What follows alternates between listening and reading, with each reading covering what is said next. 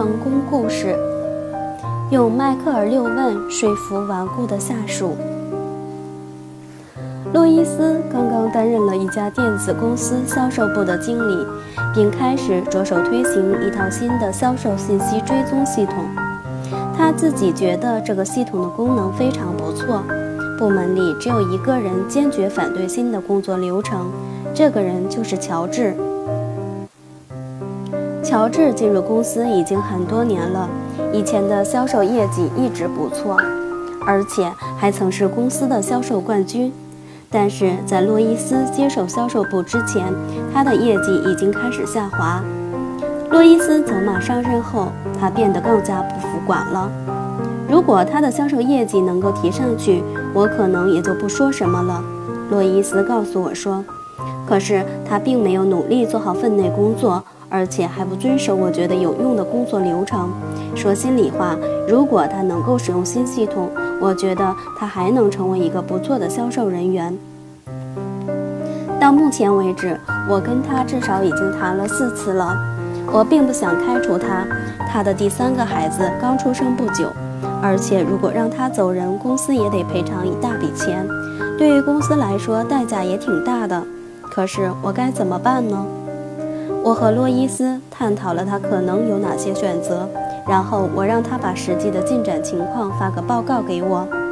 下面的对话就是基于洛丽洛伊斯的报告整理出来的。乔治，销售是我的强项，我不需要使用什么新的系统。洛伊斯，好吧，无论如何，用不用新的系统完全取决于你自己。大家都希望你能用这个系统，不过严格来说，你并不是必须要使用它。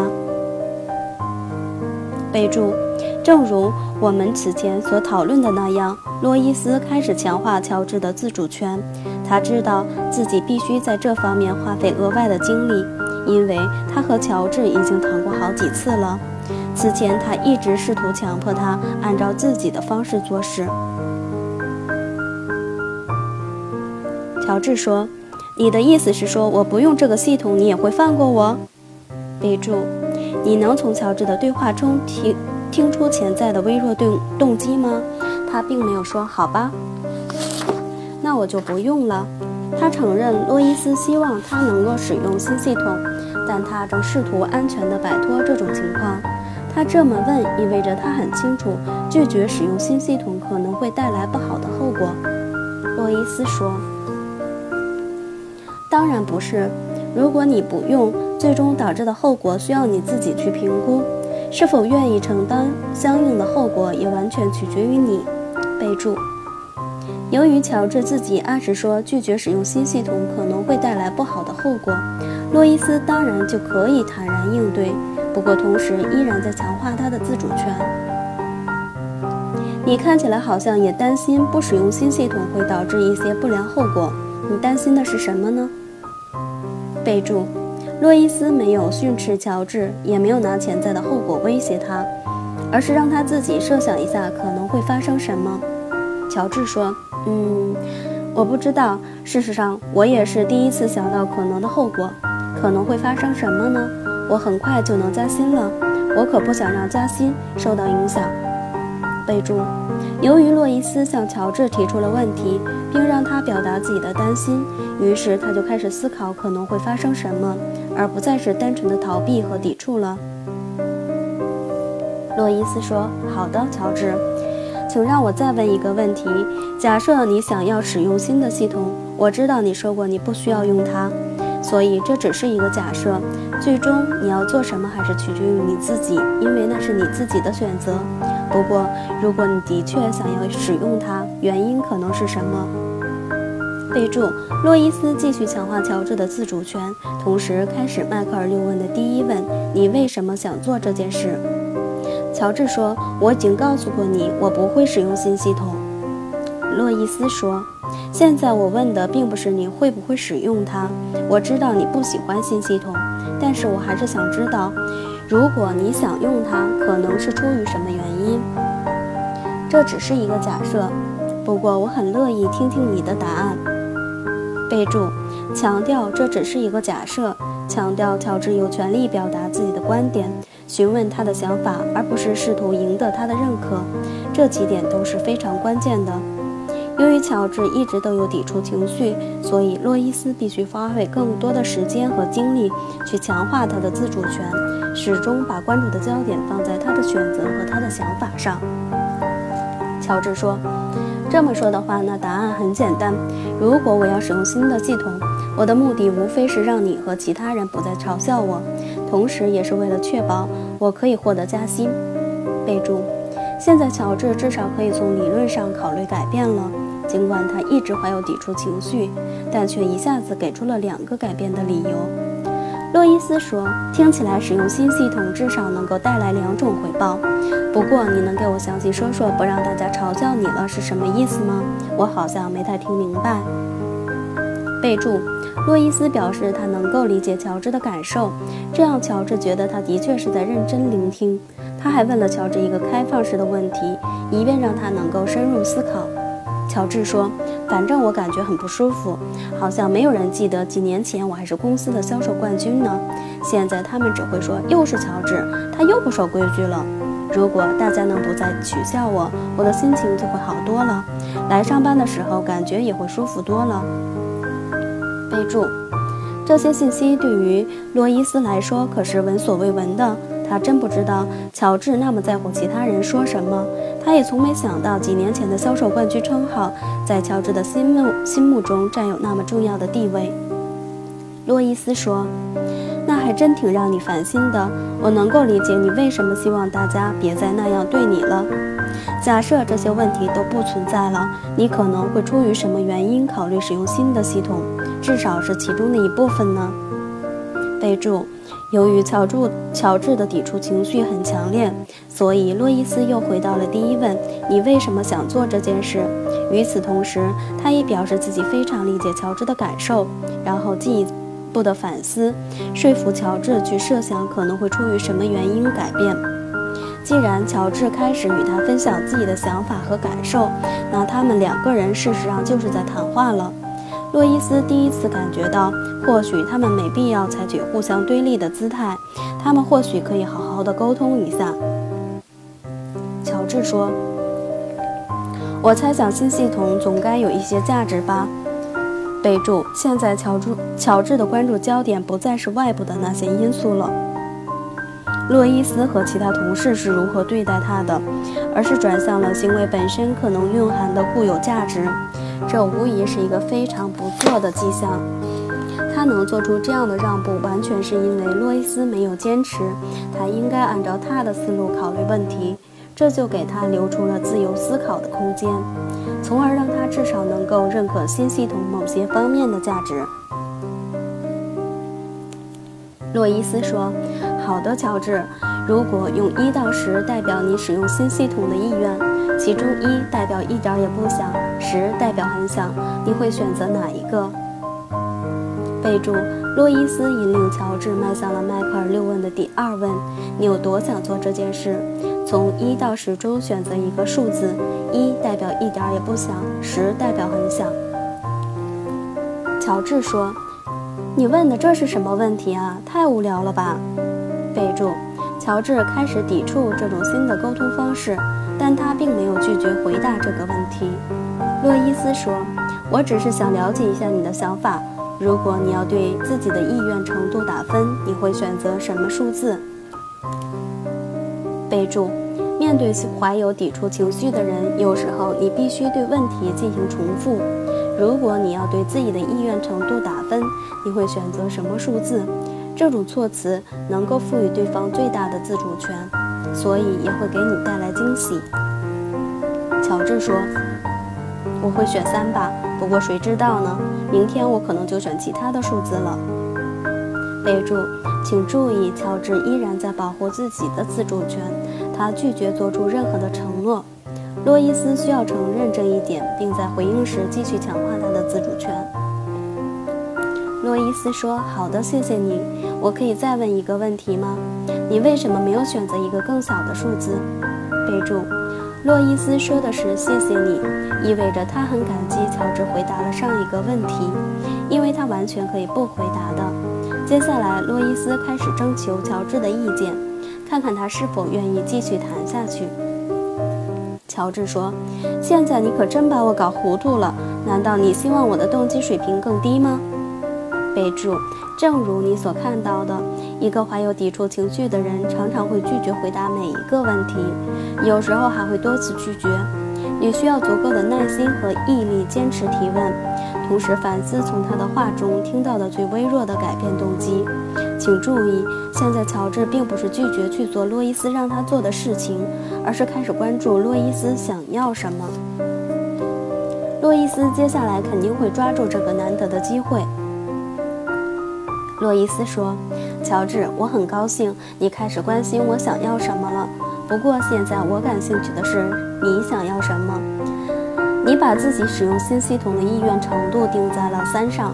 我很好奇，你本来可以选择二甚至是一的，可你却没有。为什么你没有选？那么你为什么会选择三？为什么没有选择一个更小的数字？”备注：和大多数人一样，这个问题也让乔治吃了一惊。他有些困惑了，为什么路易斯一直在谈论他想要什么？他已经习惯了听他说他想要什么了。乔治说：“我真的很想获得加薪。”备注：虽然乔治说过自己不想使用新的系统，但却又一次确定了自己使用新系统的原因。如果洛伊斯此时问他：“那你会使用新系统吗？”乔治很可能会说不。不过洛伊斯并没有提问这个问题。他问的是，如果他想使用新系统，可能是出于什么原因？这就给乔治留出了思考的空间，让他能够积极的去考虑此前他一直消极对待的事情。洛伊斯说：“好的，不错。如果你觉得使用新系统能够让你获得加薪，你就有可能使用它。”备注：洛伊斯以尽可能积极的方式反思了乔治的动机。他说的是乔治想要什么以及为什么，但绝对没有超出乔治自己所说的范畴。现在，请设想一下，你使用了新系统，而且获得了梦寐以求的加薪。备注：洛伊斯把自己希望看到的行为与乔治想要的结果结合在一起。事实上，是乔治自己把两者联系在一起的。洛伊斯并没有用好的结果贿赂乔治，也没有拿不好的结果来威胁乔治，他只是强调了乔治对他说过的话。这意味着他可以进入第四问了。设想一下，如果你做到了，会发生什么好的结果？为什么你会觉得获得加薪对你来说是件好事儿呢？乔治停下来想了一会儿，说：“我想给女儿买架钢琴。”他都跟我要了好几年了。备注：这可是乔治第一次从个人角度谈论他想要的东西，而且的确是发自内心的。在说出这种饱含个人情感的话之前，人们通常都会沉默一会儿。父亲跟我谈论戒烟时也是如此。此时，洛伊斯也遇到了我与父亲对话时遇到的问题，他也必须克制住内心的冲动。静静地陪着乔治，默默地思考。乔治从个人角度说出来的话，就是对他最好的奖励。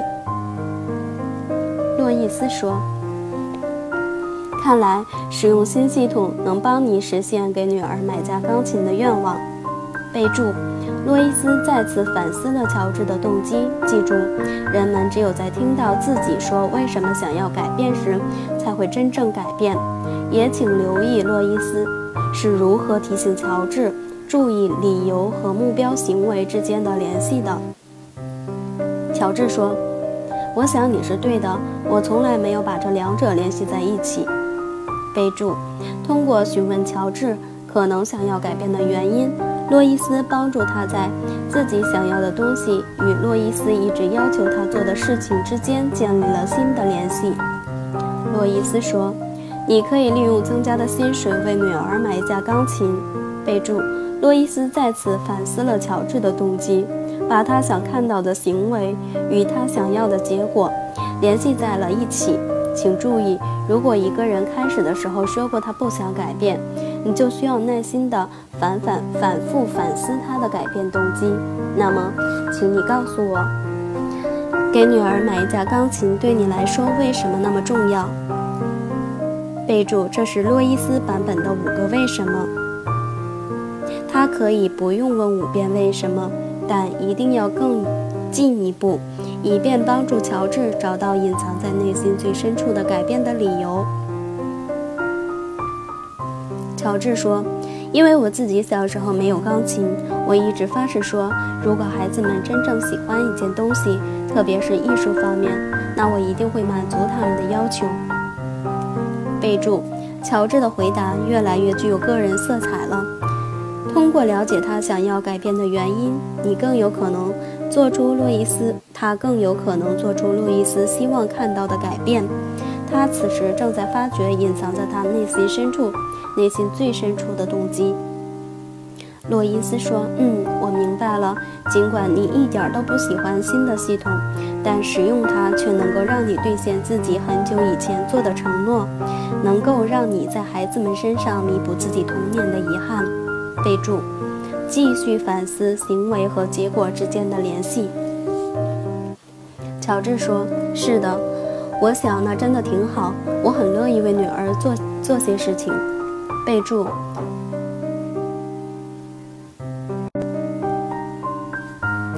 洛伊斯感觉到此时，乔治已经做好了改变的准备，因为这个新想法已经在他的心里生根发芽了。洛伊斯说：“那么接下来你会做什么？如果你想做的话。”备注，请注意。这六第六问是如何把乔治的希望放在中心位置的，而是而不是把洛伊斯的希望强加到他头上。乔治说：“我为什么不试着用一下新系统呢？比如说用一个星期，然后再看看进展如何。或许它的某些方面的确对我很有用呢。”备注：如果乔治自己没有提出来，洛伊斯可以从最细微的地方入手。就像我询问父亲是否能每周少抽两支烟一样，洛伊斯可能会问乔治是否尝试使用新系统的某个部分，只用一周，或者只用一天也好。此时他并没有试图让乔治完全臣服，他的目的还是继续让谈话进行下去。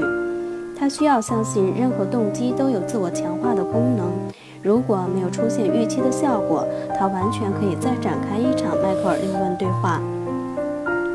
或者强行拿后果说事儿，甚至直接把乔治给辞掉。不过目前来看，这种方法已经说服他了。洛伊斯说：“乔治，你能这么说真是太棒了。一个星期后，你愿意再跟我聊一聊吗？到时候我们可以看看事情进展的如何。”乔治说：“当然，没问题，怎么都行。你还真喜欢开这种小会，对吧？”备注。跟我父亲一样，乔治此时也开始重新捍卫自己的自主权了。他选择的方式是对洛伊斯粗鲁一点，不过他的态度并不重要。